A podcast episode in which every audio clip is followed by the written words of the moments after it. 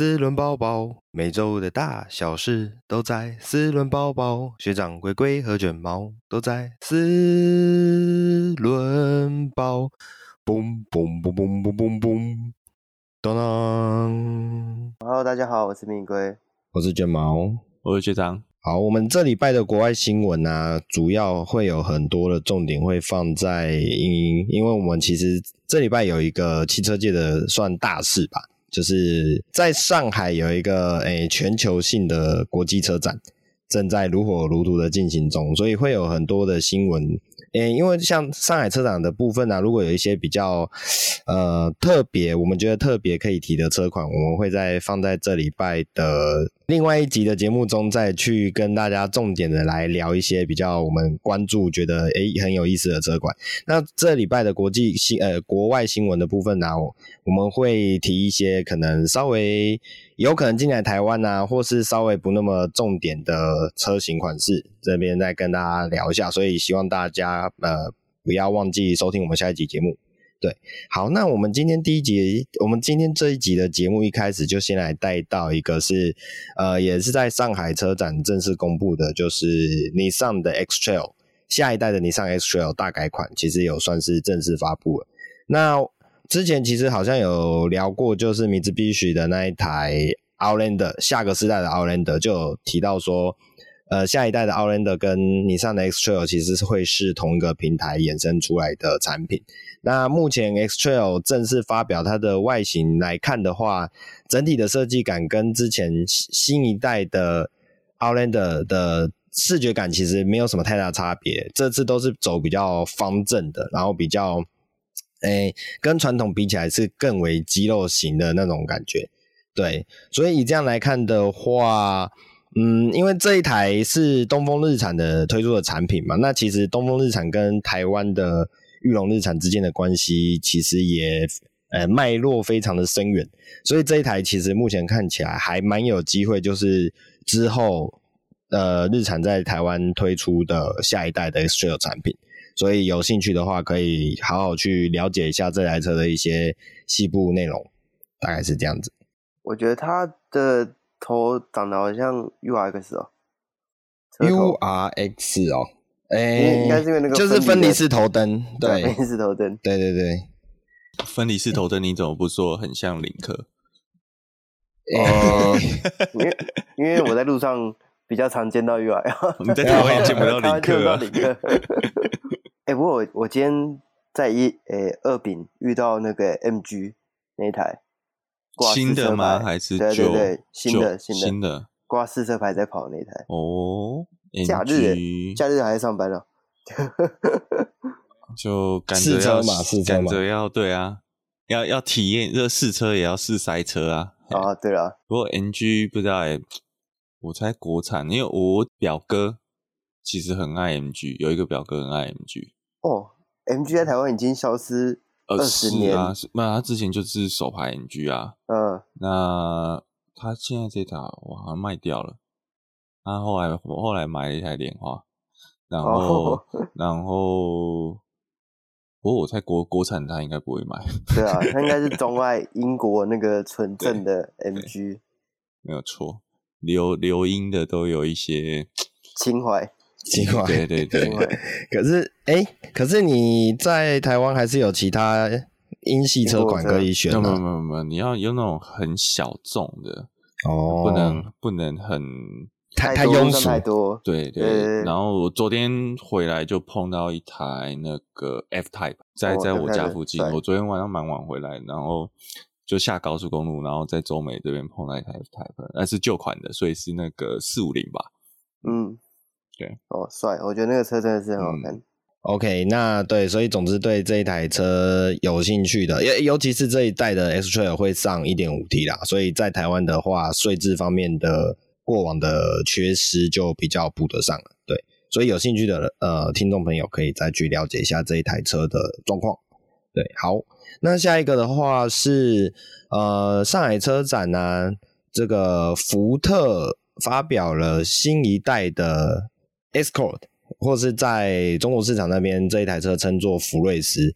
那对 Escort 这个名字有印象的人其实都很清楚啦。之前就是呃，福特六和也曾经有引进 Escort 在台湾做国产化嘛，那也算是想要力拼当时的算是入门级房车的一个呃重点性产品。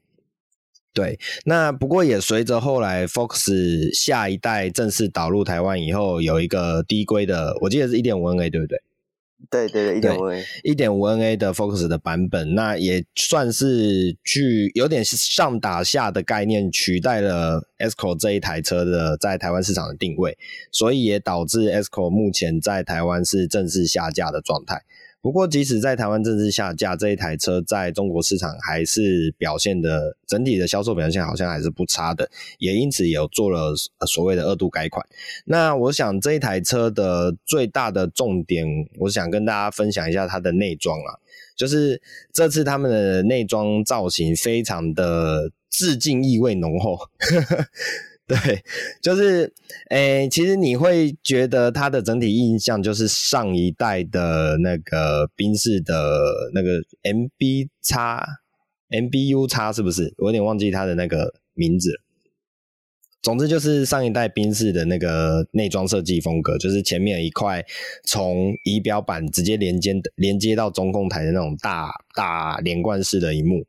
然后，对，里面也是两个两个荧幕的设置去做它的连接，对吧？然后其他的话，再是一些嗯很明显的皮质表装啊，然后一些风格，所以整体风格上来说，我觉得还蛮蛮算上所谓的高级感。但是我必须说，这个高级感并不是指它真的看起来很高级，是它想要去用丰富的配备去堆叠那个感觉，对吧？对吧？所以这样子的话，也看得出来，呃，长安福特对这一台在中国市场上面是有一些积极的、积极的程度啦，对吧？对吧？那只是这一台之后还有没有机会再回来台湾市场？我觉得目前要持一个保留态度，因为毕竟，对，因为毕竟 Focus 现在从上到下，从矮到高的各种车型的这种打法，其实看起来蛮成功的。所以其实没有不太有必要再多拉一个车型回来再国产化了，对吧？它的整整个整个优势性并没有以往的来的强烈，对啊。所以目前看起来就现在其实应该说主要是想跟大家分享一下这一台的特殊内装，大概是这样。好，那既然这样子的话，我们来带一下一个大家可能不太熟悉的产品。就是林肯，林肯这个品牌，大家可能稍微比较不熟悉啦，但其实它就是有点算是高级版的福特吧，我记得。嗯嗯，对对吧？在在美国市场，其实它是对，就是福特的高级品牌。对，那这次上海车展里面呢、啊，林肯也推出了这个 Zephyr Reflection 的量产原型车。那这一台 Zephyr Reflection 呢，看起来的话，整体看起来是一台算是 Sedan 的车型，然后，诶、它算是主打所谓的美式豪华的新形态的概念车。但虽然是概念车啊，但是整体上来说，与所谓的试售车并没有太太远的区别，算是一个准量产的产品。这一台车它是使用所谓的 fastback 造型，然后所以刚刚要纠正一下，并不是传统 sedan，它其实是比较像呃，它的车侧看起来其实有点像 A7 A7 的那种风格，非快背的那种风格。总之这一台车整个风格是，其实我觉得跟以往的美式车的那种风格不太一样了，对啊，所以有兴趣的可以去了解一下这一台的样貌，对。好，那既然聊到了 Fastback 的车型啊，我觉得其实我们下一题就可以顺便再带一下，就是奥迪的奥迪在中国市场也是一样，这次上海车展就是发表了诶、市场专属的 A7L。那我来诶、这边讲述一下所谓这个 L 车 L 的车型是怎么样来的啦。就其实因为中国市场很喜欢呃长轴型车管，那所谓的长轴型车管就是我们的。轴距大概就是你的轴距，通常可以反映出你的车内空间呐。那中国市场就很流行，可能是因为跟华人的一些过往的嗯性格有些关系，所以他们都喜欢对速大便是美，所以就会很喜欢这种 L 型的车款，就是把车子的轴距拉长，或是一些什么车型车身的长度拉长，去制造出一种那种更更豪华的感觉。所以其实不只是奥迪，像之前的 BMW 啊，或是 Mercedes-Benz 也都有发表过类似的 L 的长轴型车款。其实我们上礼拜讲那个。呃，S L E T 讲 E Q S 的时候提到 S Class，那其实 S Class 在台湾基本上也都是卖长轴，嗯哼哼，哦，它大概是顶多留一台是标准轴距，是，那剩下三五零以上更高阶都是长轴，哦，那个 B N W 七系列差不多都是这种买法。嗯，所以你的意思是说，虽然我们在台湾的车型没有挂一个 L 的 mark，有有有有有，哦，也是有，都有，然后 A 八就有 A 八 L。哦，其实都有，是是是，是，是了解。其实基本上那边会买，可能也有一部分是台商吧，啊，两边商的脑袋我觉得差不多的啦。是是是，对。好，那这次这一台 A7L 有什么值得讲的地方呢？其实反而并不是因为它。它是一个长轴设计这个事情，反而不是，反而是因为，因为我们知道 A7 本身是走一种呃呃 face back 啊，或者那种所谓的 coupe 的斜背造型的车款设计，所以以往我们大家想到奥迪的 A7 就会去想到哇，很美型，然后呃非常的帅气，非常的流线。结果呢，这次在中国市场发表的 A7L，哇，那个。这令人发指，就他斜背玩下来，又多了一截屁那个行李箱的屁股。对对对对，就整个造型风轮廓啦，我们讲造型轮廓，反而是比较像传统的四门轿车，而不是以往的 A 六 L。对对对，反而不是以前那个我们熟知的那种酷配造型，对吧？所以这个一出来也是，诶、欸，网友。各地方的网友都有很多意见呐、啊，因为哇，这为了卖车没有节操。你讲网友意见，我就让我想到那个那种苹果下新闻标题的方法。是是是，不过这确实好，那我们就跳出来做网友，这我们我们就下个结论，嗯，真的丑，真的完全完全抹杀了 A 七这个车型的设计理念。是是是，是，没错。对，好吧，那既然他已经呃过去式了，因为丑成这样子，我觉得应该在台湾不会上了，所以我们对应该是不会的，因为台湾 A 七卖的很烂，对对，我们就当笑话啦，当笑话。不过讲真的，A 七其实那个我觉得那个 CP 值真的不高，是呃，我买新车的话，然后你讲它。呃，台湾 A 七只有出四五 TFSI，嗯嗯嗯，那以一台两百五十匹马力的车要卖到三百五十万，哦，我 会贵，有点犹豫，贵，对，是，其实其实那个啦，五三零好像也差不多价钱吧，嗯嗯，嗯，一匹马超过一万块，我觉得这个。啊，不不不，不太一样啦。五三零是一个比较传统轿车，嗯，对。一现现在我我们现在的 CP 值算法都是用马力对万来价钱，对对对，对，没关系，反正那是中国专属版，所以我们可以不用太担心。这就像那个 Steam 有分一般的 Steam 跟。中国中国版 Steam 对对对，我们就让他们在里面玩的很开心，这样我们太敏感太敏感。好，没关系，我们赶快跳下一题。我们不涉入他国事 务。哦，是是是，对对。好，我赶快跳下一题。下一题是为学长特别准备的，对，这个这一题就是，，A，Polestar One，就是上海车展这边有特别展出一个所谓的消光金特别版。那另外一个同时带来的消息是，Polestar One 即将停产了。这个 Polestar One 其实之前学长也都呃推坑，也不是说推坑啊，就是传教过很多次。它算是那个，诶、欸、Polestar 这个品牌是第一台电动性能的混合动力车嘛？对对，Polestar One，对对，贵到贵到哭爸的这个，如果以我们刚刚讲马力跟万元来算的话，CP 值非常的低。是是是。对，但由于其实 Polestar 2也已经推出好一阵子嘛，而且又是所谓的纯电车款，嗯，所以以这样子来看，Polestar One 的有点算是到了功成身退的时期啦，所以也在这一次的是，对，我觉得 Polestar One 比较像是一个嗯指标性车型，嗯，它不是要赚钱的，对，它就是一个 Polestar One 先做一个标杆，说，哎、欸，我们这个品牌可以做到什么样的等等级跟级距。对，那严格说起来，其实 Polestar One 我在看大陆的车评，因为它毕竟是一个。嗯大陆生产的车，那台湾买不到。那以国外车评来说，啊，其实不止大陆车评，包括美洲车评或是英国那边的车评，他们都很喜欢这台车，他觉得这台车是可以拿来做 daily drive。我们先不讲价位的话，嗯、它是一个很奢华的这这，诶、欸，但是它车很宽哦，它车车宽超过两米哦，是是，所以它是很大一台车，但是它又很斜背，是，那它是一个。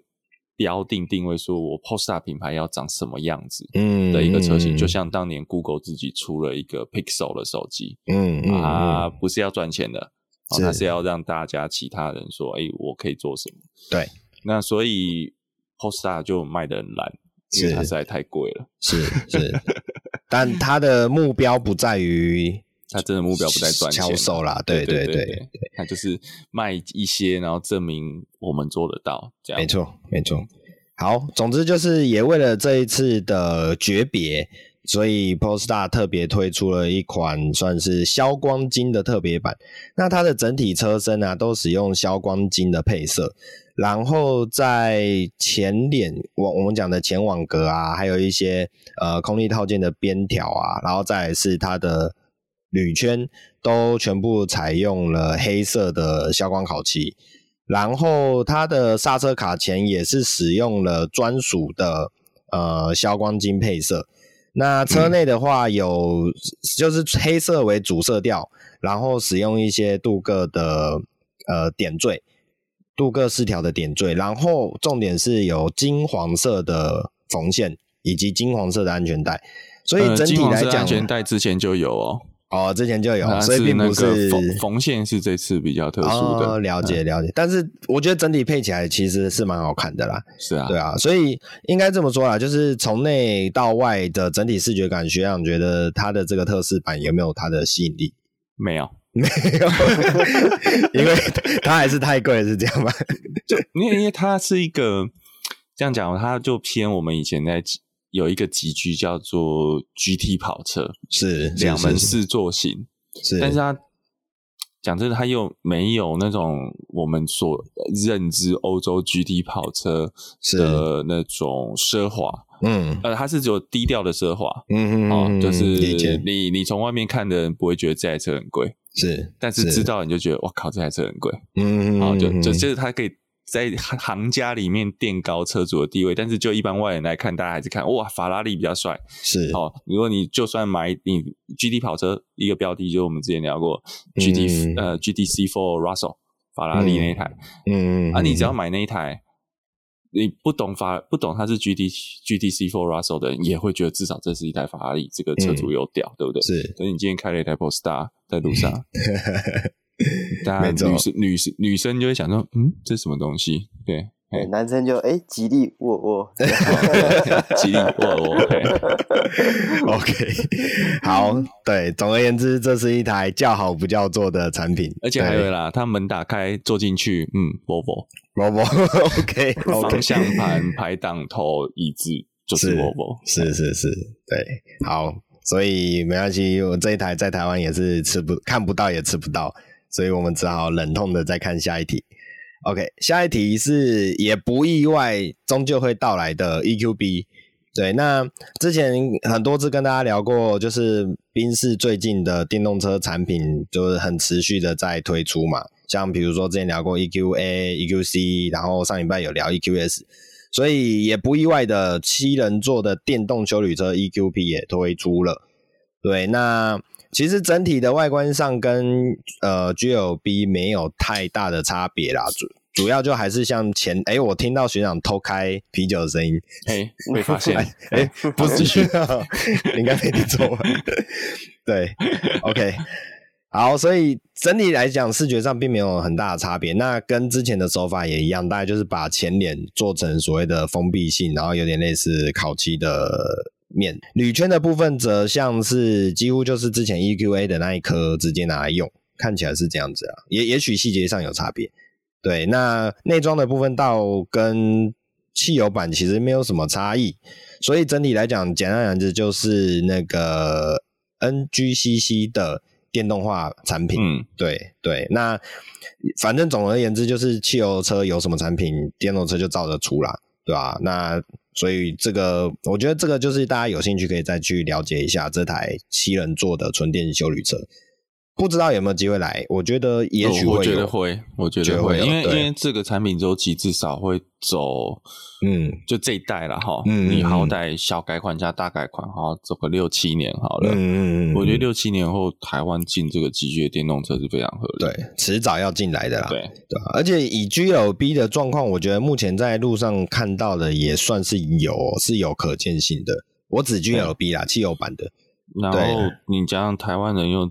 这么爱买宾士，对对对，道理不进嘛？对对对，所以好，我们可以期待一下这台车的到来，在路上出现。OK，然后下一台的话，我们就带到新车新闻的最后一台，那就是呃，Genesis 品牌在上海车展正式发表了他们的首款电动车产品 Genesis Electric Field G80。然后讲中文的话就是 G 八零哦，不是，啊、哦，对不起，这样也跟跟 M 三撞名了，对，M 三撞名，新款 M 三，是是是是，好，哎，那这一台车其实从整个整体的车侧线条来看的话，有点像我们刚聊到一半的那种 Fastback 的那种风格，对，然后呃。一样啦，但是它跟汽油款的差别，其实现在各大车厂的做法都差不多啦。就是你会有一台汽油车的基底，然后再推出一台电动车。那推出电动车以后，不外乎就是把前脸封起来，就变成电动车的那种感觉。对，好像就是电动车就是要一定要把前脸封起来啦。对，嗯。不过这一台车，我觉得还有一个特殊的是，它把前脸封起来以后，但是上面还是把烤肉网留着。我觉得这是目前比较少见的手法，造型上面的设计。对，那除了它的前脸外观以外的话，车顶使用了太阳能天窗。这个现在好像目前只有看到，像之前聊的那一台是什么，也是现代的 Ioniq 5吧？我印象中这一台也是号称是有搭上太阳能天窗，感觉目前只有现代有尝试把这个东西放在车上。对，因为这个东西之前我们有聊过它的一些利跟弊啦，我们这边不再赘述。所以总而言之，之后。这个这个太阳能天窗这种东西在车上到底好不好用？其实我觉得可能再过个一两代的电动车产品，还有没有继续看到这个配件，我们就可以知道它的效果了。对，那目前的话，我们就是再继续观察。对，好，然后那这一台车的话，除就是反正营造出很多豪华感，不管是从内装来讲也好，或者是外观来讲也好。那有兴趣的都可以自己去查一下它的一些设计内容，对啊，那因为毕竟它也是一个燃油车改电动车的产品啊，所以我觉得呃不用花太多的细节跟大家去聊，就是大家有兴趣就可以去看一下，大概是这样子，对啊，好，那我们。本周的新车类的国外新闻就先到这边。那这礼拜还有两个算是消息类的新闻啊，一个是呃特斯拉在这个礼拜有发生一款呃发生一件很离奇的车祸，就是我们讲先讲是美国那个啦，是，是。就是在德州有一台特斯拉 Model S 出车祸，然后火烧车，那火烧车之后车上有两名死者，分别坐在副驾驶跟后座。嗯，就代表靠驾驶没人，对，蛮神奇的。对，这是警察说的。那那大家就开始在揣测说，诶，那驾驶没人的话，怎么车子会跑？嗯，哦，那这个特斯拉的 AP 啊，或者是什么 FSD 啊，应该都要侦测驾驶的能力。那这个目前因为还在调查中，那当然第一时间你知道伊隆马斯克当然不会不甘寂寞，他就马上在推特发文说啊靠背啊啊不他靠背是我讲的然后 他说说啊这台车根本没有买 FSD 啊、uh, 然后他也甚至有讲的就是就在讲说 Autopilot is not active，、嗯、不过这个毕竟不是官方声明，这个看。参考看看就好，你也知道马斯克很很常放炮。是，那那所以后来其实这一个礼拜很多 YouTuber 都有在做尝试，说怎么去破解这件事情。那目前看来就是说，哎，你启动 AP 之后，但我们之前有讲的怎么自驾神器，好，你把它挂在方向盘上，就这样模拟那个有手的力道在方向盘。之后呢，这个驾驶人就跨过中控台移到副驾驶座，是测试还会继续跑的。啊、哦，我懂意思。哦，对、嗯，那他甚至说你那个不是应该驾驶座座位要压力感测吗？他们说你就放个袋子就好了。好、哦，那这个就有说到另外一个矛盾点，是之前在更上一个礼拜我们有提到特斯拉的那个内内部镜头是有被开启的。嗯嗯，那但是似乎他们现在还没有把它拿来做驾驶是否在驾驶座位上这个辨识。嗯嗯，那就像一刚开始发生，我也是第一个反应是，我觉得应该那两个家伙可能是 YouTuber 啦，嗯，只是想要做类似的实验，他们想要就掰了。嗯，不过这个只是个人揣测，那就看看到时候晚一点会不会再有更进一步的调查报告出来啊？嗯、就是就刚我们开头有稍微。闲聊一下，就是说，因为这件事情哈，特斯拉的那一天的股票就跌了三趴，但我个人觉得那个三趴根本跟这个事情一点关系都没有。嗯，大家就说啊，因为这个什么台湾的媒体啊，就说因为这个事故什么，大家对特斯拉自动驾驶信心丧失，然后股价就崩跌三八，三八在美股超正常的，好不好？第二天就涨回来了。这个应该叫常态性波动。对啊，对啊，那个根本根本根本跟那个什么信心度一点关系都没有，真的。哎，那你倒不如真的要说特斯拉可能会跌的原因还，还还倒不如说是那个美国要查虚拟货币啊，是是是，这个影响更还大一点。大家都知道特斯拉砸了十五万在虚拟货币上面嘛，那个影响还更大，好不好？对，神教的 AP 是不能质疑的，好不好？没错，没错。对吧？总之这，这这一则新闻目前看起来都真的是还蛮扑朔离奇啦。对啊，不过我觉得我们可以再等后续更明确的调查结果出来，我们再来另外再来聊一下这个状况。对，OK，好，那下一个新闻类呃消息类的新闻嘛，就是哎，这是学长指定的，哦，对，就是就是哦，好，学长一样，我直接讲好了，就是说，OK，这个我们之前知道。电这个赛车类的比赛最有名的就是电动方，呃，不是电动，讲一级方程式。一级方程式，那一级方程式下面还有二级方程式、三级方程式跟其他类的方程式赛车。是是。那电动的就是 Formula E 哦，电动方程式。嗯。那前两天 FIA 就是那个那个。全球汽车联盟车是是是，它其实名字叫汽车联盟，那 FIA 是办比赛的啦。嗯，那 FIA 宣布了一个新的组别，叫做呃呃那个 Electric Electric GT 哈，它并不是方程式赛车哦哈，嗯，它其实是呃它对应的等级是我们实体上的 GT 三。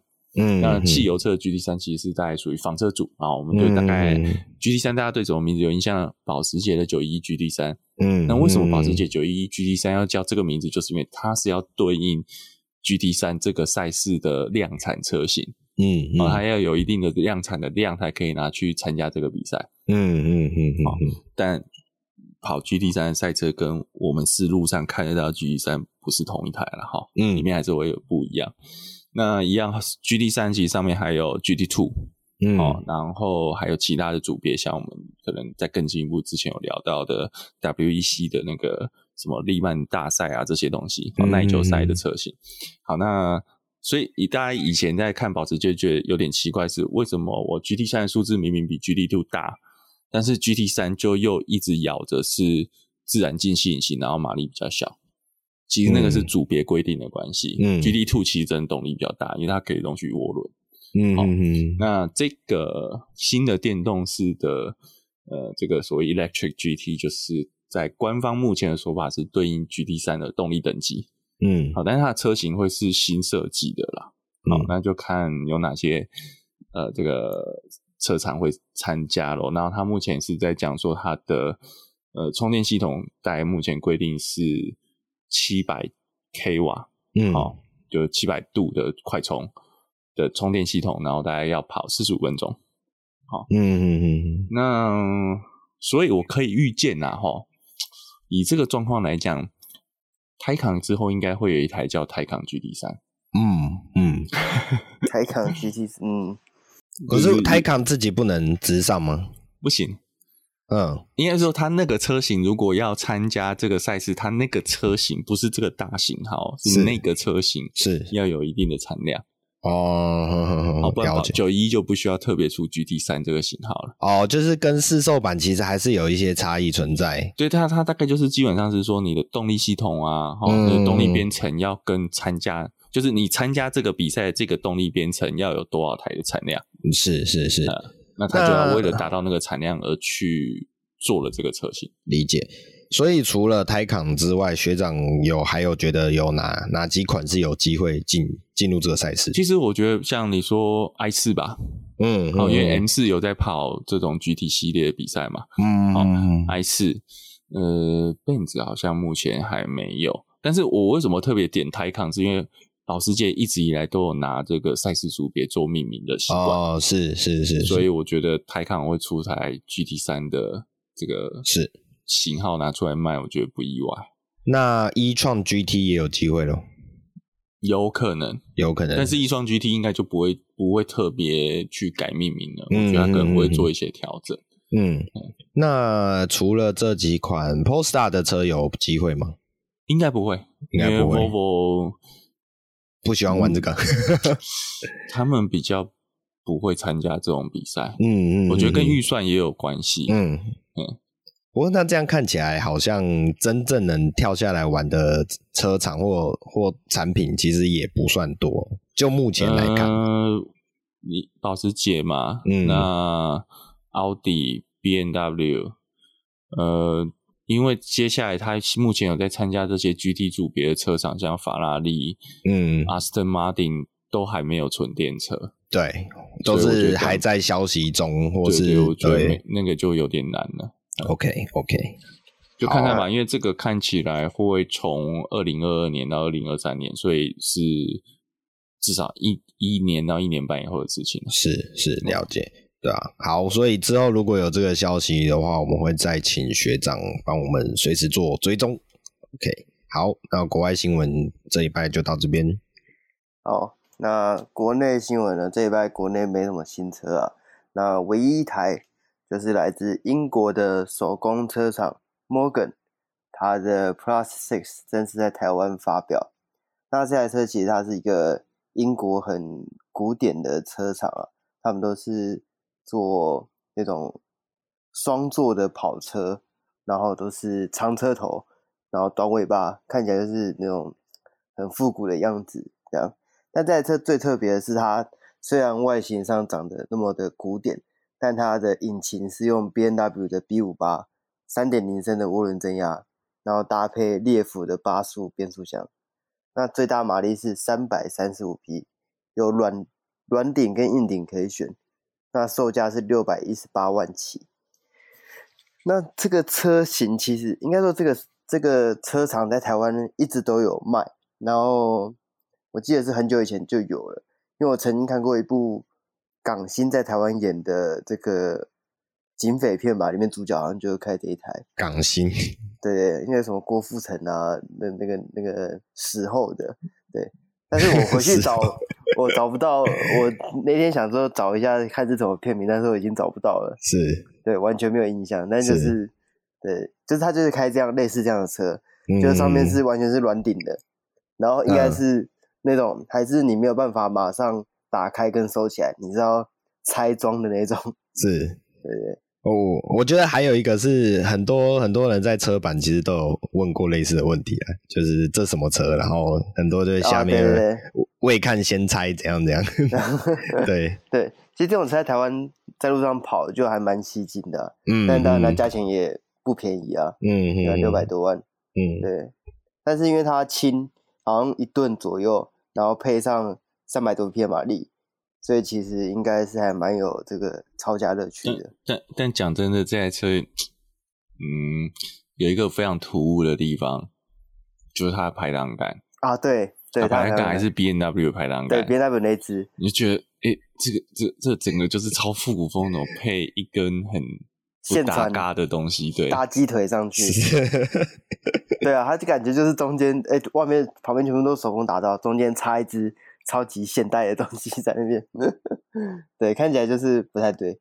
如果像宾士坐在那个方向盘那边就算了，就中间那么大一、嗯、手排感，对对，就很怪，好吧。好，那第二则新闻呢是来自网络，我前天在 PPT 上看到的，是针对 Mazda 3。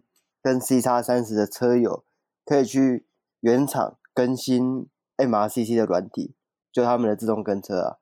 那据说更新完之后，自动跟车的顺畅度会变好，就是它的加减速会变得比较好。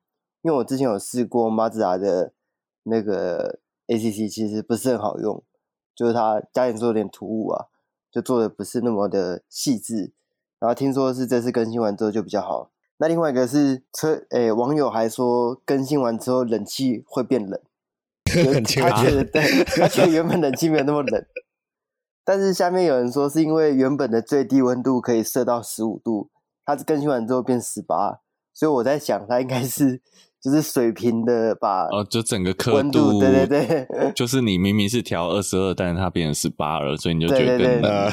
对，我在想应该是这个样子。我是第一次听到原来连冷气温度都可以解锁。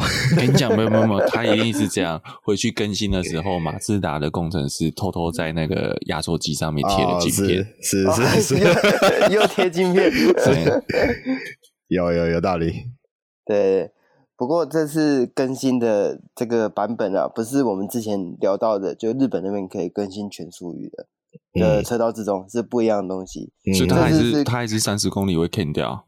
哎，它是它的那个车道自动，呃，自动哦，你说自动是五十五公里以下会开启，五十五公里以上取消。那因为这次的更新是一开始是从美国马自达那边开始的，所以现在台湾的软体更新应该应该是跟美规的样子。对，好，那再来一个是刚刚提到的上海车展嘛，那这是 BMW 展出全新的 iX 跟 i4，那台湾 BMW 总代理也很快就宣布在第四季会引进这两款车，并且会在台湾设立十四座的快充，那充电桩的功率最高可以到三百千瓦小时以上，那预计是今年年底前就可以完成。那国内推出的 i 叉会有，诶、欸、xDrive 四十跟五十两种车型。那，诶、欸、这车等一下会讲吗？不会，不会。好，那那五十的车型有超过五百匹的马力，那零到一百五秒，五百匹零到一百还有五秒，有点久诶。你车太重啊？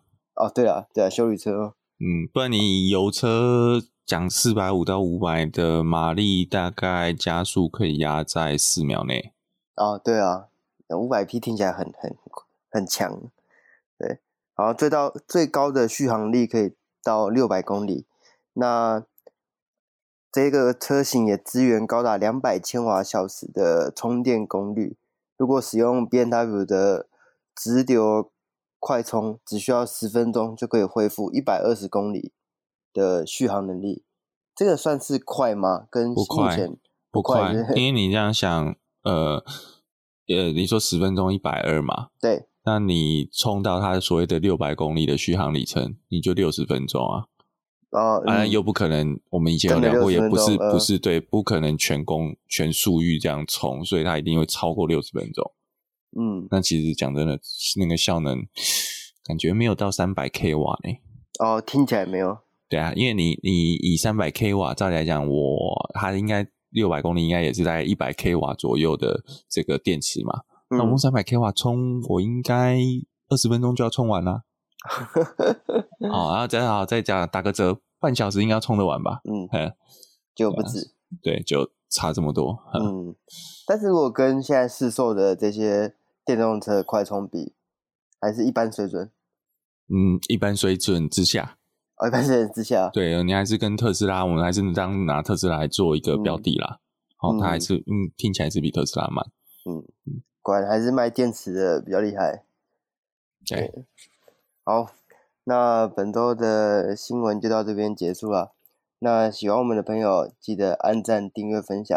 然后，这是我们的下一期节目，会聊到关于一些上海车展比较值得一提的车款。